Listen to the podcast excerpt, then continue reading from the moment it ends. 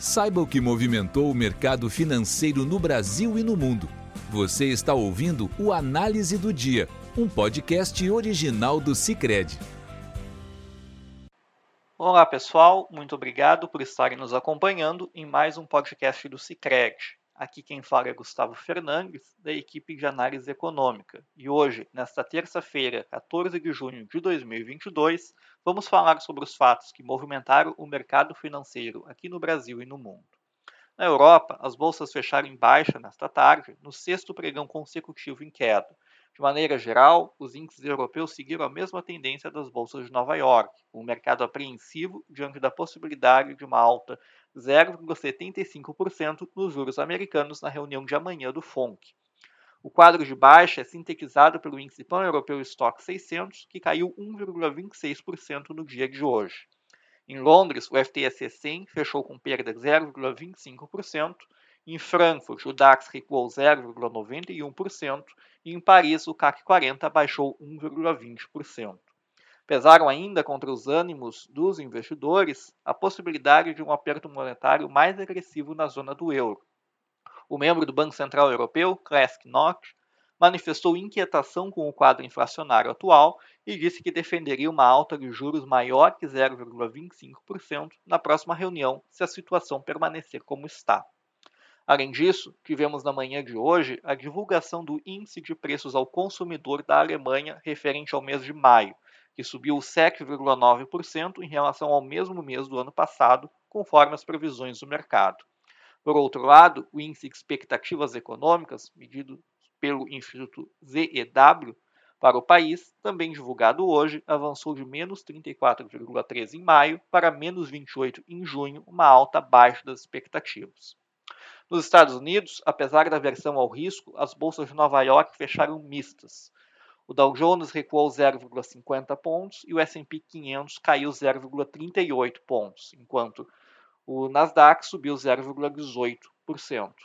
Conforme já comentado, os investidores estiveram apreensivos com a possibilidade de alta de 0,75% nos juros americanos amanhã, ainda que o índice de preço ao produtor de maio, divulgado nesta manhã, tenha vindo em linha com as expectativas, com uma alta de 0,8% em abril, e que o núcleo do índice, que exclui itens voláteis como alimentos e energia, tenha avançado 0,5%, abaixo da expectativa de 0,6%. Os juros dos treasuries encerraram o dia em alta nos prazos de 2, 10 e 30 anos, e o índice DXY, que mede a força do dólar ante uma cesta com seis moedas fortes, encerrou o dia com alta de 0,42%. Já o petróleo fechou em queda nesta terça-feira, pressionado pelo fortalecimento do dólar no mercado internacional. Nesta tarde, o barril do uh, petróleo WTI, com entrega prevista para julho, recuou 1,65% e foi cotado aos 118 dólares e 93 centavos, enquanto o barril do tipo Brent para o mês seguinte caiu 0,90% aos 121 dólares e 17 centavos. A commodity chegou a operar com alta de 2% nesta manhã, depois que a OPEP divulgou seu relatório mensal em que mantinha inalterada a previsão de aumento da demanda global por petróleo em 2022, assim como a, a sua previsão de oferta. A alta, no entanto, arrefeceu à medida que o dólar perdeu força ante moedas rivais.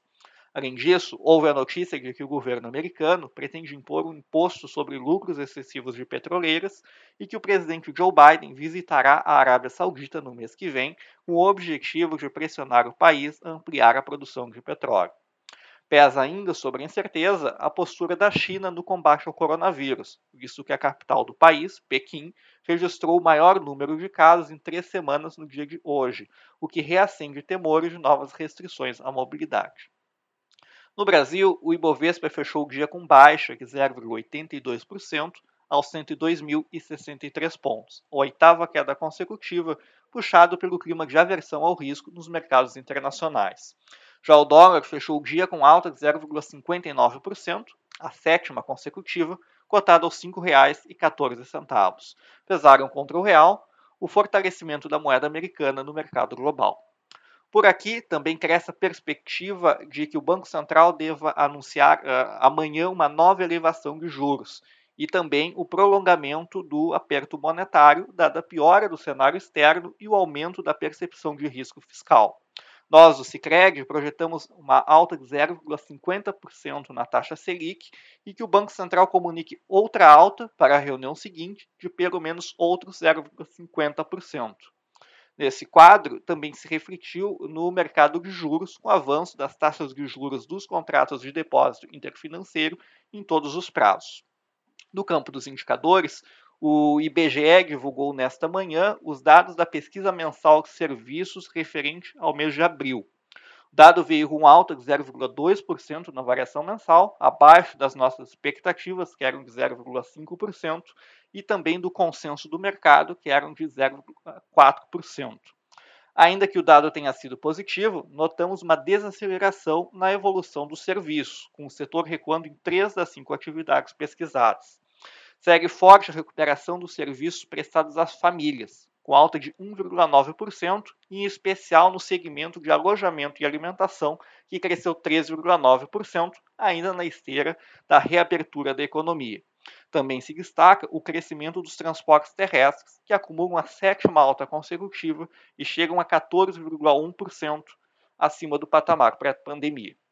Com os dados de hoje, juntamente com os dados do varejo divulgados na sexta, nós revisamos a nossa projeção para o crescimento do PIB no segundo trimestre de 0,7% para 0,8% e para o crescimento no final deste ano de 1,8% para 1,9%.